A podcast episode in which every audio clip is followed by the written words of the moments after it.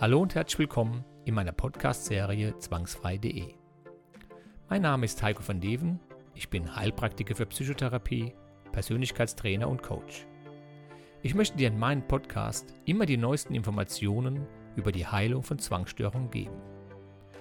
Ich habe mich auf das Thema spezialisiert, weil mein Sohn selbst an einer Zwangsstörung erkrankt war. Ich konnte ihm mit einer neuartigen Therapie in nur kurzer Zeit helfen, sich komplett von seinen Zwängen zu befreien. Alle Informationen dazu findest du immer in meinen wöchentlichen Podcasts. Und nun viel Spaß beim Zuhören. Recht herzlich willkommen zu meinem ersten Podcast. Ich freue mich riesig, dass es jetzt endlich losgeht und ich habe mir gedacht, dass ich mich in meinem ersten Podcast erstmal bei dir vorstelle. Mein Name ist Heiko van Deven. Ich bin 54 Jahre alt. Ich bin mit einer tollen, wunderschönen Frau verheiratet und ich habe drei tolle, wunderbare Kinder. Es sind drei Jungs und ich bin Familienmensch. Ich liebe es, mit meiner Familie zusammen zu sein. Und das ist so mein höchster Wert, den ich im Leben habe. Und mein zweithöchster Wert ist meine Arbeit. Denn ich arbeite als Heilpraktiker für Psychotherapie, als Coach und als Persönlichkeitstrainer. Und bin heute an einem Punkt angelangt, an dem ich sagen kann, ich bin wirklich glücklich. Das war aber noch nicht immer so. Ich kann mein Leben in so vier Phasen unterteilen. Die erste Phase, die kennen wir ja alle, die Kindheit. Ja, und hier ist man ja in der Regel ähm, sehr aufnahmefähig. Also alles, was da in der Kindheit äh, von anderen gesagt wird, geht ja ungefiltert in unser Gehirn. Das heißt, wir haben ja in dem Moment keine Referenzen, wo wir sagen können, das ist jetzt richtig, was da der Papa sagt, oder es ist falsch. Deswegen ist diese Phase ja fast ohne Bewertungen und man durchlebt sie einfach, hat ja auch keine andere Wahl. Die zweite Phase ist dann die Pubertät, indem man sich von dem Elternhaus so ein bisschen abnabelt. Und da wird es natürlich spannend, denn da kann man ja zum ersten Mal das tun, was man selber will in der Kindheit ist man ja eher eingeschränkt, muss das tun, was die Lehrer und der Vater und die Mutter und andere, die Gesellschaft von einem erwarten. Aber jetzt kann man ja mal Alkohol trinken, Party feiern, länger wegbleiben, man kann Frauen kennenlernen, man kann Sexualität kennenlernen, man kann sich verlieben. Also das ist natürlich eine Phase, in der die meisten dann ausbrechen und vielleicht dieses Enge, was viele in der Kindheit hatten, ähm, ja, einfach mal anders leben. Das ist so diese zweite Phase, ja. Und dann kommt die dritte Phase, das ist so, wo man dann einfach sich was aufbauen muss. Also man merkt, also ich habe gemerkt, dass man ja dann einen Beruf lernen muss, dass man ähm, mal irgendwo wohnen muss, selber für sich sorgen muss. Und ja, das habe ich dann auch gemacht, habe was gelernt. Ich habe geheiratet, habe ein Haus gebaut. Und ja, dann ist etwas passiert, das hatte ich nicht erwartet. Ähm, irgendwie hatte ich ja alles gemacht, was die Gesellschaft so für gut findet. Und ich war todunglücklich. Das hat dahin geführt, dass ich dann sogar in eine Depression gerutscht bin. Ich mir das aber nicht erklären konnte und dann schulmedizinisch unterwegs war mit Tabletten und äh, Gesprächstherapien, hat mir leider wenig geholfen und so habe ich mir gedacht, ich brauche jetzt mal irgendetwas, ich muss irgendetwas verändern und habe dann mal ein Buch über Coaching in die Hände bekommen. Dann ist mir bewusst geworden, dass ich ja nicht zu 100% der bin, der ich sein will. Ich habe dann zum ersten Mal gelesen, dass es ja auch sein könnte, dass ich irgendwelche Sätze mal gehört habe, wie du bist dumm, das kannst du nicht, ähm, oder was sagen die Leute, was denken andere über dich. Und dass diese Sätze immer noch in mir drin sind und immer noch ihre Wirkung entfalten. Also mir ist es wie von Schuppen von den Augen gefallen, als ich dann wirklich Kontakt hatte, das erste Mal mit so ein Thema, was man leider nie in der Schule lernt. Da lernst du, ähm, ja, wie man sich gesund ernährt oder dass man Sport treiben soll und Deutsch, Rechnen und sonst was. Aber was man tut, wenn es einem seelisch nicht gut geht, keine Ahnung.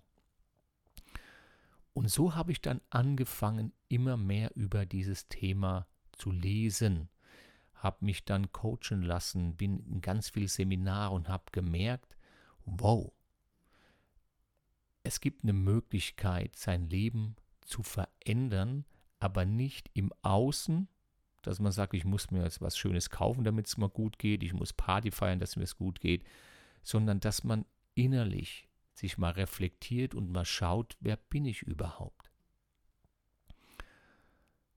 Ich habe dann ganz viel verändert. Also es war ja wirklich in dieser Zeit, ich habe echt getrunken, Party jede Woche und war ja wirklich unglücklich verheiratet. Ich habe das nie erkannt, aber ich habe meine Frau nicht wirklich geliebt, meine Ex-Frau. Und ich war mir damals bei der Hochzeit sogar nicht mehr sicher. Und ich habe gemerkt, dass diese Sätze, dieses Was sagen die Leute, was denken andere über dich, dass die so eine Macht hatten, dass ich all das erfüllt habe, was andere von mir erwartet haben, aber nicht das, was ich wirklich wollte. Ich habe mich für dumm gehalten, weil ich eine Rechtschreibschwäche hatte. Und da bin ich oft wirklich von meinem Vater angeschrien worden und damals war das noch gar nicht so anerkannt. Ich war so ein bisschen Träumer in der Schule, bin also mal auch zu spät gekommen. Ähm, das ist immer verurteilt worden. Ich war sehr ruhig und das ist auch verurteilt worden. Ich melde mich zu wenig, mache zu wenig mit. Wenn ich mich gemeldet habe, dann war es meistens falsch. Habe sehr schlechte Noten gehabt. Also ich war gefühlt für mich, so habe ich das auch später herausgefunden, ein Versager. Aber nicht, weil ich das selber geglaubt habe, sondern weil mir das von vielen eingeredet wurde.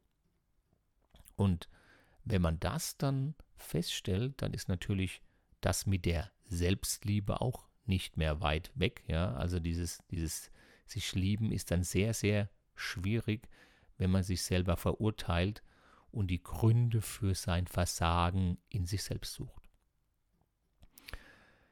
Ich habe dann damals meine jetzige Frau kennengelernt und war mit ihr, hm, das waren glaube ich zwei Monate so heimlich zusammen, hat mir gar nicht so gepasst, weil mein oberster Wert nach Familie ist Ehrlichkeit und Respekt. Und aus dem Grund bin ich dann diesen Schritt gegangen. Das war einer meiner schwierigsten Schritte und habe meiner damaligen Frau gesagt, dass ich ähm, ja nicht mehr diese Beziehung möchte. Ich habe ihr gesagt, dass ich jemand anderes kennengelernt habe und da ist natürlich eine Welt zusammengebrochen für meine Frau, eine Ex-Frau und für mich, weil ich zum ersten Mal bewusst jemand wehgetan habe, nämlich meiner Ex-Frau, dann aber auch meinen damaligen Schwiegereltern, meinen Eltern, der Gesellschaft, der Kirche, Gott, was alles dahinter steht. Und das hat sich erstmal schrecklich angefühlt. Aber aufgrund, dass ich ja da schon mit ähm, Coaching an mir gearbeitet habe, mit Selbstreflexion, dass ich mich oft habe coachen lassen, konnte ich das Ganze wirklich so für mich machen, dass es sich nicht mehr schlecht angefühlt hat, denn ich habe ja auch gemerkt, wie ich dann mit meiner neuen Frau zusammen war, wie glücklich ich damit war. Und das hat mich dann dazu gebracht, auch mal meinen Beruf zu überdenken. Und ich habe festgestellt, dass das überhaupt nie meine Wahl war, sondern dass das das war, was mein Vater mir rausgesucht hat, was er hätte gerne gemacht. Und habe mich dann immer mehr nebenbei mit dem Thema Coaching beschäftigt und habe dann gedacht, ich könnte doch mal in den Markt eintreten mit Raucherentwöhnung und Abnehmen. Das heißt, ich hatte ja schon mal als Jugendlicher Kontakt mit Hypnose, aber da mehr mit der Showhypnose. Und habe mir gedacht, das könntest du dir doch mal aneignen und könntest damit so ein bisschen Geld nebenbei verdienen. Habe dann ähm, in die Zeitung geschrieben, Raucherentwöhnung mit drei Sitzungen. Und habe mir dann ähm, in meinem Keller ein paar Stühle besorgt und habe mir ein paar Texte auswendig gelernt. Ja, und habe dann wirklich, es war so eine Kegelgruppe ähm, gehabt, die dann zu mir kam zur Raucherentwöhnung. Da hatte ich natürlich erstmal riesen Angst, ob das überhaupt funktioniert. Hatte nicht so viel Erfahrung in dem Ganzen. Aber ich muss sagen, ähm, ich wurde belohnt, dass nämlich eine Woche später die Gruppe nochmal kam. Zwei kamen nicht mehr, die haben gesagt, sie wollen weiter rauchen, aber der Rest ist dann ähm, nach der zweiten Sitzung bis zum heutigen Tag rauchfrei. Und da habe ich mir gedacht, boah, wenn das so super geht, dann probierst du mal abnehmen mit Hypnose. Habe das genauso gemacht und war auch mehr oder weniger erfolgreich. Ist ein bisschen schwieriger als Rauchen, denn Essen ist ja ein Trieb, den müssen wir immer wieder erfüllen. Aber auch da hatte ich Erfolge und das hat sich natürlich rumgesprochen. Und irgendwann kamen dann auch Menschen zu mir, die nicht abnehmen oder rauchen aufhören wollten, sondern die ähm, Depressionen hatten oder andere Probleme mit dem Partner. Und dann habe ich gemerkt, hui, ähm, das ist schon eine andere Nummer. Und nach dem deutschen Gesetz darf auch äh, nur jemand heilen, der Arzt ist oder Heilpraktiker.